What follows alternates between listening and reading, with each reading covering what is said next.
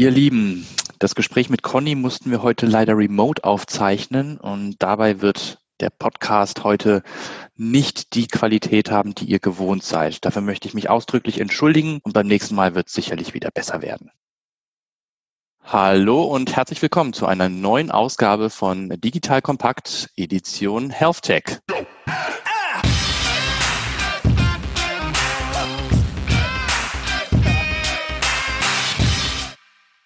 Heute zu Gast, ja, ein VIP, würde ich mal sagen, Dr. Cornelius Börsch, aka Conny. Also im Gespräch werde ich dich Conny nennen. Erstmal schönen guten Morgen und hallo. Schönen guten Morgen, Patrick. Ja, schön, dass du bei uns bist, Conny. Wir haben heute ganz, ganz spannende Themen im Gepäck. Ich würde mal sagen, dass du mehrere Leben gleichzeitig führst. Unternehmer, Investor, Politikberater, jetzt auch noch Buchautor und natürlich einmal Unternehmer, immer Unternehmer. Never stop. Äh, es gibt Themen, die du jetzt auch gerade lancierst und an den Start bringst, worüber wir heute sprechen möchten. Aber gib doch mal unseren Zuhörerinnen und Zuhörern die Gelegenheit, dich kennenzulernen. Stell dich doch bitte kurz selber einmal vor. Ja, wie gesagt, mein Name ist Conny Börsch, bin 52 Jahre alt, bin seit äh, über 30 Jahren Unternehmer, ähm, habe noch nie in einer richtigen Firma gearbeitet, also will damit sagen, habe nie für andere gearbeitet bis dato. Und ich glaube, mich würde auch heute keiner mehr nehmen. Aber ja, Unternehmer, das ist man und äh, das kann man nicht einfach ablegen. Ähm, ich kann auch nicht einfach aufhören zu arbeiten. Ich sitze jetzt hier gerade in, äh, in Mallorca seit, äh, seit vier Wochen und die Leute denken immer, Mensch, man, dann ist man doch im Urlaub, aber trotzdem arbeitet man die ganze Zeit. Ähm, ich habe mal ganz, ganz früher die Sabeco GmbH gegründet. Das war eigentlich eine Gesundheitsfirma und zwar war das der erste deutsche Notfallausweis. Das war die Sabine, Bernie und Conny GmbH, Sabeco GmbH. Und ähm, da haben wir den ersten deutschen Notfallpass entwickelt. Und das war eine ganz, ganz spannende Zeit. Aber kein Mensch wollte irgendwie dieses Produkt wirklich kaufen, obwohl alle ganz begeistert waren. Aber keiner hat es tatsächlich in der Apotheke dann gekauft oder beim Arzt äh, mitgenommen, obwohl wir eigentlich überall auch platziert waren. Und dann habe ich mir gedacht, naja, bist halt vielleicht noch zu jung als Unternehmer und habe das dann lizenziert und damit habe ich meine erste Million verdient und äh, habe dann damit, äh, das Geld hat nicht lange gehalten, weil ich habe dann gleich wieder eine neue Sache gemacht und habe eine medizinische Gesundheitskarte entwickelt. Die Firma hieß damals ACG, Aktiengesellschaft für Chipkarten im Gesundheitswesen. Und damals ging es darum, die digitale Patientenakte auf eine Chipkarte zu bringen. Und die kassenärztlichen Vereinigungen hatten viel damals vor, das ganze Thema äh, Gesundheit etwas mehr zu digitalisieren mit einer Chipkarte, um Abrechnungen zu machen, um eine digitale Signatur zu haben, um letztendlich auch vielleicht Rezepte per Chipkarte zu übertragen.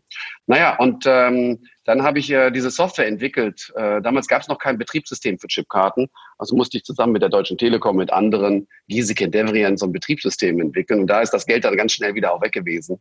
Und naja, und dann fängt man halt wieder neu an. Und dann kam die ACG, die Aktiengesellschaft für Chipkarten im Gesundheitswesen. Einige von euch kennen sie vielleicht. Sie war dann später im NEMAX 50 an der Börse, 9 Mark, war dann knapp äh, 2 Milliarden Euro wert und habe dann, wie der Zufall es will, das liegt wirklich nicht an mir, die Firma zum richtigen Zeitpunkt verkauft. Es war zwei Tage vor dem Crash. Da konnte ich aber wirklich nicht zu, dass ich das gewusst hätte, sondern es war einfach reines Glück. Übrigens, wie es immer im Leben so ist, ist es halt einfach auch oftmals eine Glückssache. Also auch wenn ihr vielleicht das eine oder andere Mal nicht so erfolgreich seid, macht euch keinen Kopf.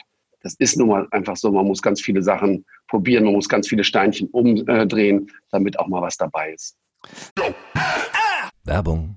Aufgepasst! Das Jahr 2024 ist schon voll im Gange und jetzt heißt es neue B2B-Leads gewinnen. Du möchtest deine Sales Pipeline so schnell wie möglich voll haben und deshalb empfehlen wir dir an dieser Stelle unseren Partner SalesViewer. Wer nicht weiß, was SalesViewer macht, hier eine kurze Erklärung. SalesViewer entschlüsselt Unternehmen, die deine Webseite besuchen und zeigt diese in Klarnamen an. Du siehst also ganz genau, wer eure Webseite besucht und wofür sich diese potenziellen Kundinnen interessieren. Und damit hast du ja wirklich ein mächtiges Werkzeug in den Händen, weil du diese Unternehmen dann zielgenau ansprechen und einfach zu neuen Kundinnen machen kannst. Dein Marketing und Vertrieb werden das für die B2B-Lead-Generierung feiern, sage ich dir. Und du bist damit auch in guter Gesellschaft, denn Marktführer wie Stepstone, Jochen Schweizer, Sport5 oder Avato Systems setzen bereits auf SalesViewer und generieren damit täglich neue B2B-Leads. Wie so eine Registerkasse eigentlich, wo es immer klingelt, wenn du wieder eine neue Brand identifiziert hast, die sich für dich interessiert und die du jetzt einfach pflücken kannst. Daher, wenn das für dich interessant ist, dann teste SalesViewer doch einfach mal kostenlos. Alles, was du dafür wissen möchtest, findest du unter folgender Weiterleitung: digitalkompakt.de/slash salesviewer. Und wie immer verlinke ich das auch auf unserer Sponsorenseite unter digitalkompakt.de/slash Sponsoren. Das war's mit dem Werbespot.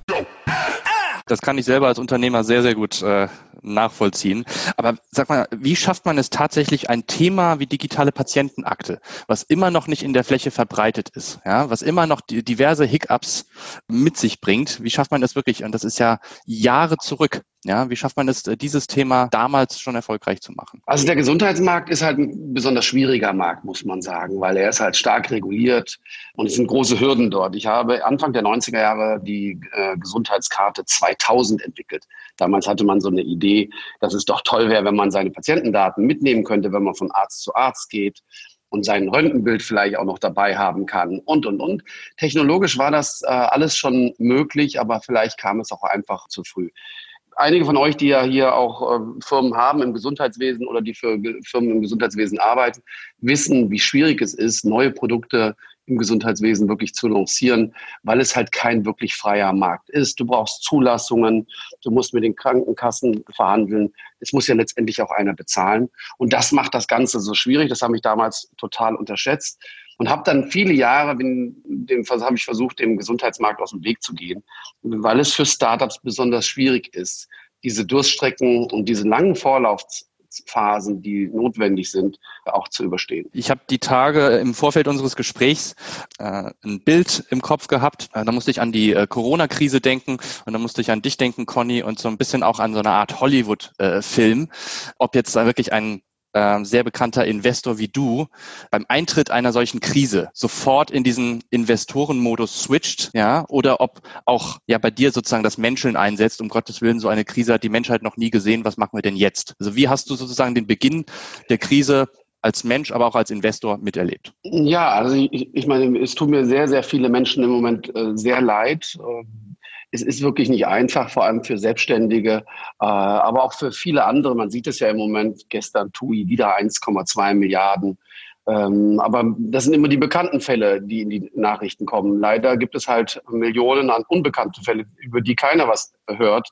Die kleinen Selbstständigen, die dann halt extreme Schwierigkeiten haben. Und ähm, auch für Startups. Ich kann nur sagen, da hat der Staat komplett versagt. Das interessiert auch in Berlin nicht wirklich irgendeinen, ob Startups unterstützt werden. Es ist viel angekündigt worden, wenig bis jetzt passiert. Äh, so ein Minister oder so ein Staatssekretär, der findet es halt toll, wenn er der Lufthansa mal neun Milliarden geben kann. Und das ist ein ganz wichtiger, aber keiner wird sich deswegen profilieren, weil er irgendwie den Startups Geld gibt. Angeblich sollen da jetzt ja zwei Milliarden fließen an Startups. Aber ich bin ja an an weit über 150 Startup-Firmen beteiligt. Ich habe noch nirgendwo gesehen, dass wir Geld bekommen haben. Sei es jetzt vielleicht mal für Kurzarbeit, ja, aber jetzt so direkte Unterstützung, wie das viele andere Firmen bekommen, haben wir leider noch nicht gesehen. Und das ist wirklich dramatisch, weil wir gehen schon davon aus, dass 20, 30 Prozent aller Startups es auch nicht packen werden nach dieser Corona-Krise. Aber grundsätzlich ist jede Krise halt auch eine Riesenchance. Also für mich als Unternehmer, ich denke mir immer, Mensch, äh, was eine Chance, die da sich auftut äh, und bin dann halt auch bereit äh, zu investieren. Wir alle bewegen uns leider immer wie die Lemminge. Das heißt, wir lesen dieses Schlechte und dann ziehen wir uns zurück und sind vorsichtig. Ähm, ich selbst bin sehr überrascht über die Börse, dass die Börse sich jetzt sagen wir, so sensationell entwickelt hat. Das liegt einfach daran, dass extrem viel Geld jetzt in diesen Märkten sind. Aber ähm, ich persönlich habe viel Geld jetzt investiert in äh, Ländern, die auch im Moment besonders betroffen sind, wie Mexiko oder auch im Moment in Asien. Das heißt, äh, in Firmen zu investieren, die jetzt halt auch dringend Geld benötigen, aber dann natürlich extrem gute Bewertungen zu bekommen und vielleicht sicher vielleicht auch Vorteile äh, ermöglichen, die vorher vielleicht nicht möglich waren. Also habe jetzt ganz konkret in eine Matratzenfirma, Marktführer in Lateinamerika, paar hundert Mitarbeiter, brauchten ganz dringend Geld, habe da eine Million dann äh, investiert und äh, es stellte sich heraus, diese Firma war dann der Krisengewinner eigentlich von Corona. Was wir ja vorher nicht wussten, weil das ist ja eine ganz neue Thematik, dieses Corona. Und wir wissen ja auch gar nicht, was am Ende des Tages wirklich äh, dabei rauskommt.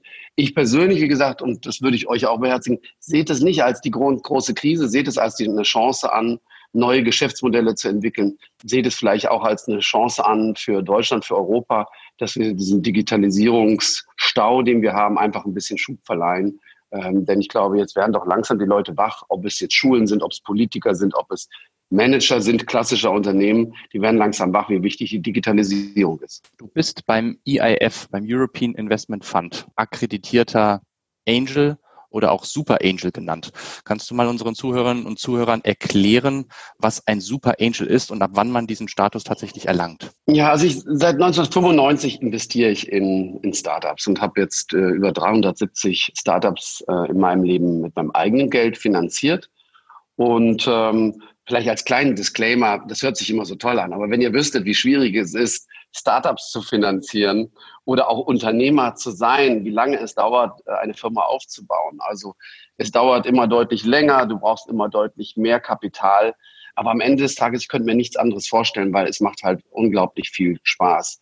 Viele äh, halten es vielleicht nicht aus, die ersten paar Jahre, weil es klopfen dir zwar alle auf die Schulter an und sagen, es ist aber toll, dass du das machst, aber ähm, es ist halt doch sehr schwierig zu leben, wenn man halt mit ganz wenig Geld auskommen muss am Anfang und immer wieder dieses bedrückende Gefühl hat, ich muss jetzt wieder Geld für die Firma sammeln.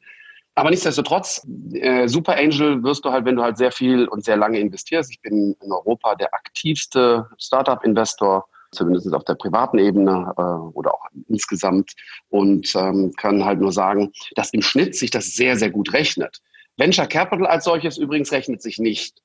Ähm, das ist so ein Irrglaube. Ich habe promoviert und habe auch äh, eigentlich zu Ende habilitiert, habe sie damals nicht eingereicht, meine Arbeit, aber da ging es genau um dieses Thema äh, Business Angel. Ist es eine Assetklasse, die spannend ist? Ich sage ja, Business Angel ja, Venture Capital nein es ist so, wenn dann, ich sag mal, Banker äh, oder Ex-Banker oder Ex-McKinsey Geld in Startups investieren, haben das aber vorher nie am eigenen Leib erlebt.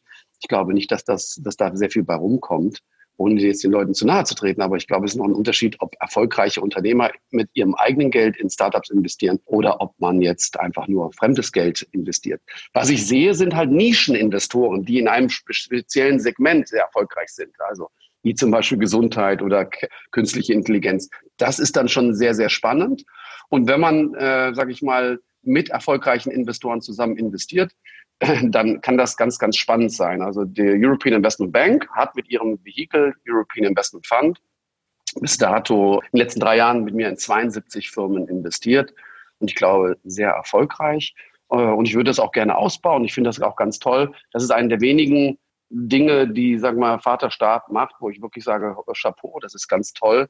Auch die KfW bemüht sich immer wieder, ist ein bisschen bürokratisch, ist ein bisschen langsam, ist wirklich in, wir mal, nicht so die ganz schnellen, aber trotzdem bemühen sich dort alle. Da sitzen auch gute Leute und wir müssen generell mehr machen und es nützt auch nichts, einfach nur zu klagen, sondern wir müssen halt das, was da ist, damit müssen wir halt auskommen. Schade, dass das hier nur ein Audiopodcast ist und dass man uns nicht sehen kann, denn ich musste gerade schmunzeln. 370 Beteiligungen und der Mann sieht einfach so gut aus, ja, und man sieht ihm nicht an, dass er 370 Unternehmen gegründet hat. Also wirklich Wahnsinn. Sehr beeindruckend und äh, ich kriege das Grinsen gerade wirklich nicht aus dem Gesicht. Europa, wir bleiben sozusagen auf unserem Kontinent ähm, und Corona-Krise. Das behandelst du auch in deinem Buch, auf das wir gleich zu sprechen kommen. Hat Europa bereits in puncto Digitalisierung verloren oder gibt es möglicherweise auch bedingt durch Corona nochmal eine Chance, an gewissen Themen anzuknüpfen im globalen Wettbewerb mit den anderen Regionen der Welt? Naja, ich bin ja ein gnadenloser Optimist, deswegen glaube ich natürlich immer, dass es Möglichkeiten gibt. Und ähm, wir sind ja ganz am Anfang der Digitalisierung. Also ähm, da gibt es verschiedenste Studien zu diesem Thema, aber vielleicht bewegen wir uns in den ersten fünf oder zehn Prozent der Digitalisierung. Das heißt, äh, in den meisten Märkten hat ja die Digitalisierung, also nehmen wir jetzt mal Gesundheit, noch gar nicht stattgefunden, sondern wir, wir fangen da ja jetzt gerade erst an. Und dies ermöglicht natürlich äh, Möglichkeiten. Aber Europa hat natürlich den Anschluss von, verpasst. Ähm, ich war einer der ersten Investoren in China Anfang äh, 2000er Jahre oder Ende 90er Jahre habe ich schon in China investiert äh, auch in Internetunternehmen und habe damals genau die gleichen Fehler äh, gemacht wie alle anderen auch. Äh, ich hatte die Möglichkeit, bei Tencent zu investieren und habe dann gesagt, Mensch, eine chinesische Webseite für 60 Millionen, das ist doch Quatsch, ist doch viel zu teuer. Heute ist, diese Firma mehr als 600 Milliarden wert. Also ich bin da auch nicht besser. Gute Firmen zu erkennen, das ist extrem schwierig. Und deswegen will ich da auch keinen anprangern. Aber die deutschen Investoren, die deutschen Unternehmer, die deutschen Manager aber vor allem auch die deutsche Politik haben komplett versagt, äh, weil es gab gar kein Bewusstsein dafür. Und welche Phase haben wir versagt? Wir haben im Wesentlichen versagt in den Jahren zwischen 2000 und 2010. Und da bin ich ein bisschen mit dran schuld, weil dieser neue Markt, äh, das war so ein Schockerlebnis für Deutschland und auch ähm, natürlich für Europa und dann andere Börsen, die dann ähnlich sich entwickelt haben. Und das war sehr dramatisch, so dass halt Familien, äh, also Family Offices oder andere Investoren Technologie oder auch Startups verteufelt haben. Und dann kamen eigentlich nicht mehr wirklich äh, Unternehmer oder Top-Manager in Führungspositionen, sondern oftmals Buchhalter, die besonders konservativ waren. CFOs haben übernommen. Wirkliche Langweiler. Ich sage immer, das waren die Jungs, mit denen früher auf dem Schulhof keiner gespielt hat. Und die sind dann, in, die, die sind dann DAX-CEOs geworden. Und dann haben sie es einfach verpennt und haben halt einfach das bewahrt, was da ist und waren dann nicht mutig genug, um neue Schritte zu gehen. Und ähm, deswegen Europa, ja, wir haben es ver verpasst, wir haben es gemeinsam verpasst. Und vielleicht an einem kleinen Beispiel will ich das erklären, wo wir es verpasst haben. Wir, wenn ich heute als Unternehmen an einen Endkunden kommen möchte, dann geht kein Weg an Google, Facebook ähm, oder äh, Apple oder äh, Alibaba äh, vorbei. Und äh, weil die junge Generation einfach nur noch erreichbar ist, nicht über Fernsehen und über irgendwelche Zeitungsannoncen, sondern sie sind halt digital über, das heißt über ihr Telefon nur noch erreichbar. Und das lassen sich diese Amerikaner und letztendlich auch mittlerweile immer mehr Chinesen teuer bezahlen.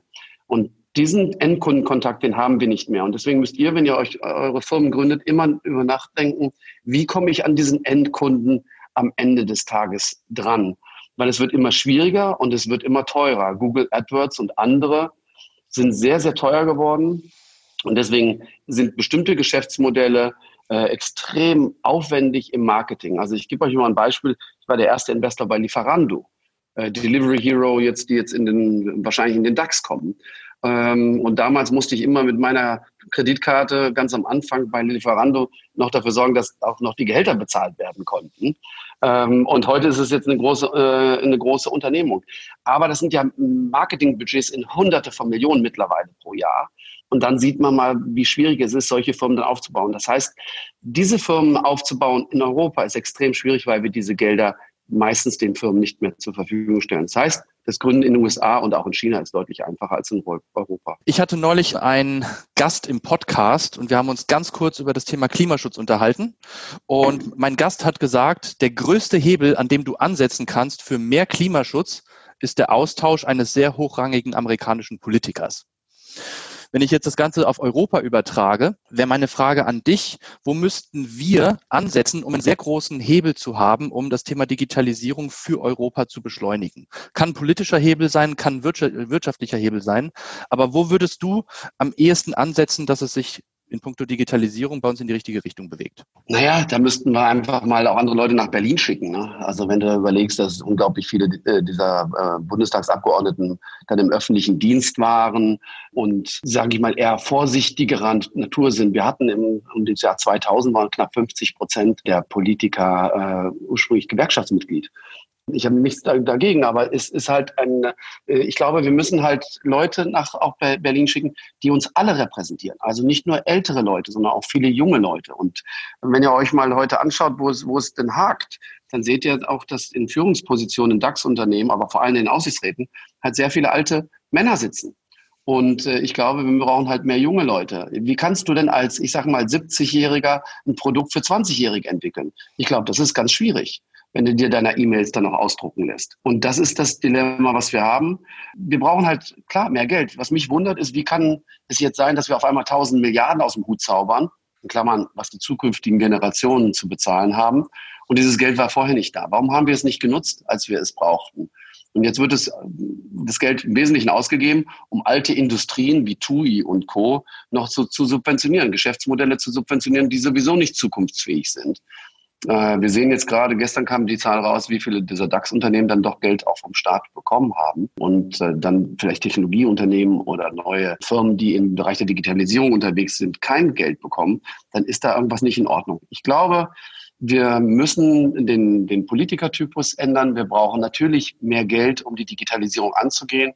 Ähm, und wir brauchen mehr mutige Unternehmer. Also Leute, die auch die jetzt hier zuhören, die sagen, Mensch, ich, ich gründe, ich bin bereit, ins Risiko zu gehen. Äh, wenn es nicht klappt, kann man ja immer noch in einen Konzern wieder zurückgehen. Und ich glaube, da müssen wir anfangen. Und das heißt, wir müssen, wir müssen insgesamt als Gesellschaft die Diskussion äh, führen, womit wollen wir eigentlich in der Zukunft unser Geld verdienen. Und eins kann ich euch sagen, mit Autos und mit irgendwelchen Aufzügen und Maschinen werden wir es alleine nicht hinbekommen, sondern das Thema Digitalisierung und Technologie wird alles weitere auch in der Zukunft bestimmen. Schaut euch einfach nur mal die 20 größten Unternehmen der Welt an. Da findet ihr keine Banken, keine Versicherungen oder ähnliches mehr. Das sind alles Geschäftsmodelle von gestern. Jetzt kommt ein kleiner Werbespot.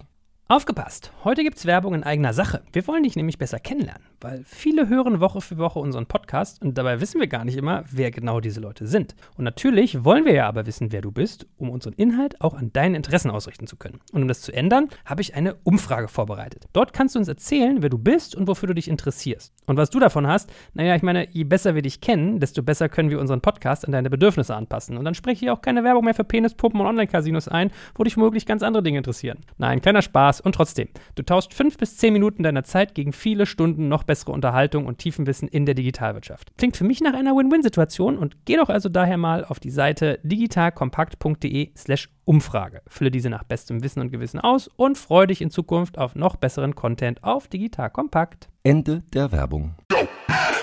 Lass mal in Richtung deines Buches unterhalten. Stell doch mal äh, uns bitte erstens dein Buch vor. Zweitens, du hast es zusammen mit Thomas Mittelhoff geschrieben. Wie äh, kam es äh, zu dieser Begegnung und auch zu diesem gemeinsamen Projekt mit Thomas? Ja, also das ist natürlich eine, auch eine spannende Sache. Thomas und ich kennen uns jetzt seit, ich glaube, 25 Jahren. Thomas Mittelhoff war CEO von Bertelsmann. Er war eigentlich einer der Pioniere, was das Thema Digitalisierung in Deutschland anging. Er war der Erste, der in AOL investiert hat und damit dann für Bertelsmann über acht Milliarden äh, verdient hat und ähm, hat sich immer sehr früh schon mit neuen Geschäftsmodellen im Digitalbereich beschäftigt.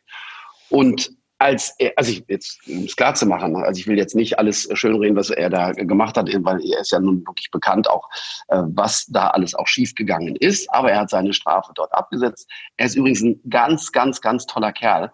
Also ich hatte auch vor 20 Jahren meine Probleme mit ihm, was so sein Auftreten anging. Aber ich kenne ihn ja nun wirklich jetzt wirklich gut und es ist ein ganz, ganz toller Kerl. Es ist wirklich einer, mit dem du gerne abends äh, ein Bier trinken gehst. Es ist ein richtiger äh, Kumpel und hat sich halt weiterhin die letzten 20 Jahre mit dem Thema Digitalisierung beschäftigt. Und mir ist kein besserer, mir könnte kein besserer einfallen, um dieses Thema Digitalisierung, also das Buch heißt Zukunft verpasst, warum Deutschland die Digitalisierung verschlafen hat. Und da mussten wir natürlich tief zurückgehen und haben analysiert, warum haben denn die Konzerne versagt? Wie kann es sein, dass Bertelsmann, die einen guten Start hatten, mit dem Thema Digitalisierung dann komplett versagt haben hinterher. Also um euch mal ein Gefühl zu geben, das waren Firmen, Bertelsmann war der größte Mediakonzern, den es gab in der Welt. Und jeder war stolz, für Bertelsmann zu arbeiten. Und heute ist es im Vergleich zu jedem amerikanischen oder chinesischen Unternehmen eine kleine Bude aus Ostwestfalen. Und die Fehler sind halt dann gemacht worden äh, nach dem neuen Markt, als man wirklich das Kind mit dem Bade ausgeschüttet hat und hat gesagt, alles, was Startup und was neu ist und was Technologie ist, verfluchen wir. Und es wurde eingestellt. Ich behaupte mal, wenn Bertelsmann diese Fehler heute damals nicht gemacht hätte, sie hatten damals die Möglichkeit, in Amazon zu investieren. Sie hatten die Möglichkeit, in Tencent zu investieren. Und all diese Möglichkeiten wurden nicht wahrgenommen. Das Management damals hat gesagt, ja, das können wir auch später noch machen. Wenn ihr euch heute vorstellt, dass dann Amazon oder Apple hunderte Male mehr wert ist als diese Firmen, dann ist das äh, erstaunlich. Aber wie kann es sein, dass die Europäer oder auch wir, wir Deutschen äh, nach so einer Krise mit so einer Haltung hervorgehen und die Amerikaner eine komplett konträre Haltung dazu haben und komplett ins Risiko gehen und auf Zukunft setzen. Wie kann es sein, dass wir in den unterschiedlichen Regionen der Welt wirklich so unterschiedlich denken? Ja, wir sind halt in Europa doch deutlich konservativer. Also wenn du heute mit Investoren sprichst, nach wie vor noch, dann sind die ganz besonders stolz, dass sie erzählen, wir sind konservative Investoren. Ja, das ist der Grund, warum Europa jetzt hinten ansteht und warum Deutschland jetzt, sage ich mal, ein Auslaufmodell sein wird in der Zukunft, weil wir halt nicht, wir haben lieber in Immobilien investiert in Berlin oder sonst irgendwo, anstatt neue Technologien. Und das heißt auch oftmals diese Erbengeneration, die da gekommen ist, die vorsichtig dann investiert haben, aber leider nicht risikobewusst waren. Das heißt, wir mussten, müssen mehr Risiko als Gesellschaft eingehen. Wir müssen Unternehmern auch eine zweite Chance geben. Ich habe die Diskussion live erlebt, jetzt auch mit Thomas Mittelhoff. Da hat man mir gesagt, wie kannst du dich denn mit so einem dann abgeben, dass er mit dir dieses Buch schreibt? Ähm, und das, er hat doch, man muss doch Leuten auch eine zweite Chance geben. Und das ist, was wir halt auch machen. Wenn ein Unternehmer einmal es nicht schafft, dann ist er gleich eine Persona non grata. Und ich habe jetzt sehr viele Manager, die dann auf mich zugekommen sind und gesagt, Mensch, das solltest du dir aber wirklich mal überlegen. Aber ich bin der Meinung, man muss jedem da eine zweite Chance geben. Und ähm, ich weiß, was er kann. Und deswegen äh, kann, könnt ihr euch auf dieses Buch freuen. Es ist sehr hart. Es ist sehr deutlich, dieses Buch. Und wir gehen ganz konkret, gehen wir äh, Punkt für Punkt durch, wo denn letztendlich die Ursachen für diese Fehlentwicklung sind. Und natürlich wollen wir auch einen Ausblick geben, wie wir es noch retten können. Aber nur dann, wenn wir jetzt alle gemeinsam sehr massiv das Thema Digitalisierung und neue Technologien auch angehen. Wann ist das Release-Date? Das Buch ist schon seit einigen Wochen jetzt äh, fertig. Es wird in verschiedensten Sprachen auch rauskommen. Bei so einem Buch, wenn man gerade so auch so direkt ist und man geht halt auch die Politik und die, die Manager an und man geht das Establishment so ein bisschen an, dann braucht man halt leider auch Anwälte, die halt das Buch sich mal durchlesen, ob denn auch alles korrekt ist, weil klar lässt sich das halt auch keiner so einfach mal gefallen. Hier haben wir ein Beispiel. Ich habe sehr intensiv die Zeit mit Weisheim miterlebt, ist der Gründer der Metro. Und Metro war über wirklich einen ganz langen Zeitraum eines der Vorzeigeunternehmen Deutschlands im Handel. Ähm, da gab es also äh, ganz, ganz tolle Sachen. Ihr kennt diese Cash and Carry, war eine der größten Handelsunternehmen der Welt. Und in Anfang der 2000er viel, viel größer als Amazon. Und wir haben uns natürlich auch damals Amazon immer mal wieder angeschaut. Und Metro hätte ganz einfach sich auch an Amazon beteiligen können. Und hieß es aber immer, nee, das brauchen wir nicht. Das, wir sind hier äh, vorsichtige Verwalter, äh, dieses Erbe von Herrn Beisheim. Und äh, heute ist Amazon mehr als 200 Mal so groß wie, äh, wie die Metro. Und das sind dann wirklich verpasste Chancen. Aber ich gebe das auch zu, ich selbst habe auch ganz viele Chancen verpasst. Es ist immer im Nachhinein natürlich viel einfacher zu erklären, warum etwas ist. Und Deswegen muss man da auch ein bisschen vorsichtig mit umgehen. Aber wie wir kollektiv so versagen konnten, das ist in der Tat erstaunlich. Ich bin auf jeden Fall sehr gespannt drauf und freue mich dann, das Buch bald in den Händen halten zu können und dann auch lesen zu dürfen. Kommen wir mal zum Ende unseres Gesprächs auf dein neuestes Projekt zu sprechen. Conny und Co. heißt es. Erklär uns doch mal kurz, was hinter diesem Projekt und hinter diesem Konzept steht. Naja, also das ist das erste Mal, dass ich meinen eigenen Namen halt auf ein Produkt setze, weil es ist ja so, wenn du heute eine Firma startest, dann hast du ja eine gute Chance, dass es halt auch nicht klappt. So ist das nun mal mit, mit Startups. Äh, wenn du in Startups investierst, ist es natürlich per se risikoreicher vielleicht, als wenn ich vielleicht deutsche Staatsanleihen kaufe in Klammern vermeidlich, weil ich glaube nicht, dass der Vaterstaat uns hier das Geld zurückgeben wird. Aber das ist eine ganz andere Thematik. Ich glaube, äh, dass, dass es danach schreit, äh, neue äh, Investitionsformen zu geben für Startups. Ähm, wir haben das mit Conny und Co. gemacht, mit etwa 40 Investoren, alles Investoren, die mich seit 10, 15, 20 Jahren begleiten. Und ähm, ein Großteil des Geldes, was wir investieren, ist auch mein eigenes Geld. Und wir investieren etwas anders als das klassische Venture Capital. Wir gehen nah ran an die Firmen. Wir arbeiten mit Optionen, wir arbeiten mit Discounts. Das heißt, wir glauben nicht daran, dass du, wenn du eine ganz normale Finanzierungsrunde machst, dass du einen besonders guten Deal bekommst. Und wir haben jetzt äh, in den letzten sechs Monaten etwa 23 Investments gemacht. Und da ist halt die Hauptthematik, du musst eingeladen werden zu diesen tollen Deals. Äh, weil wenn jetzt, sage ich mal, ähm, dir die Bank dir einen Deal anbietet, äh, um in ein Startup zu investieren, dann kannst du sicher sein, das ist nichts. Weil bis, bis eine Bank so einen Deal bekommt, äh, da ist schon irgendwas faul. Das heißt, du musst halt eingeladen werden und es ist ein Club von vielleicht 20, 30 Investoren in Europa, die, sie, die gegenseitig sich einladen zu, diesen Investments. Und äh, deswegen haben wir diesen Zugang zu diesen Investments und deswegen haben wir auch historisch diese hohen Renditen.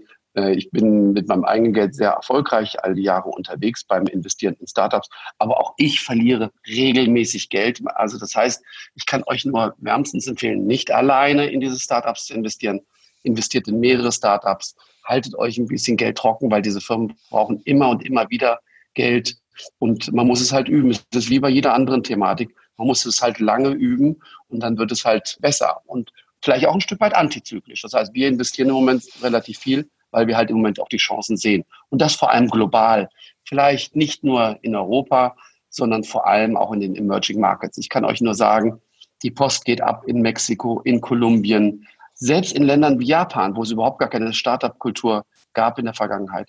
Also es ist äh, ganz, ganz spannend. Wir sind ganz am Anfang. Ich würde heute keinem mehr empfehlen, in China oder in Amerika zu investieren, weil da sind die Bewertungen sehr, sehr hoch und die Leute haben nicht auf unser Geld jetzt aus Europa gewartet. Ihr müsst euch immer fragen, wenn ein Amerikaner nach Geld fragt, warum kann er das äh, Geld nicht im eigenen Land auch äh, sich besorgen? Im Vorfeld unseres Gesprächs habe ich mir überlegt, dass du sicherlich ganz bewusst den Namen äh, Conny und Co. gewählt hast und deinen eigenen Namen in diesem Produkt verwendest, um, glaube auch eine Message zu transferieren und genau diese Denke, die du auch geschildert hast und auch in deinem Buch niedergeschrieben hast, äh, auf andere zu übertragen ja, mit dem äh, Unternehmermut und Erfindertum.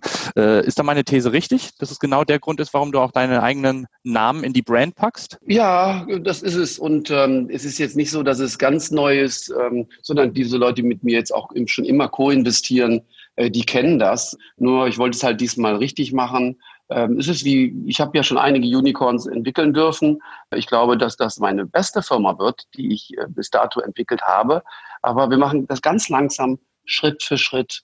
Äh, ich habe ein ganz junges Team, die haben, sind alle ganz hungrig, die arbeiten Tag und Nacht und das macht halt eine riesen Laune und ja, ich lade natürlich gerne auch andere Leute dazu ein, dort mitzumachen, weil das ist nicht nur, dass es wenn es gut gemacht ist, dass man auch eine gute Rendite erzielen kann, sondern ich glaube auch, dass wir einen wichtigen Beitrag leisten, indem man halt mutigen Unternehmern halt auch die Chance gibt und denen sie mit Geld, Rat und unterstützt. Und ich weiß, dass viele von euch extrem gut sind und, und ein Netzwerk haben. Aber es wäre doch auch toll, wenn man dieses Netzwerk und äh, diesen Rat, gut gemeinten Rat, halt auch äh, Startups äh, zur Verfügung stellen kann. Ich hoffe auf jeden Fall, dass ganz, ganz viele Menschen dein Buch lesen werden und dass sich diese unternehmerische Denke, die wir hier in Europa und in Deutschland zwingend brauchen, auf ganz, ganz viele übertragen wird. Conny, das war mir wirklich ein Vergnügen. Herzlichen Dank für das Gespräch. Dir und deiner Familie alles Gute und bleib bitte gesund. Patrick, vielen Dank für das Gespräch.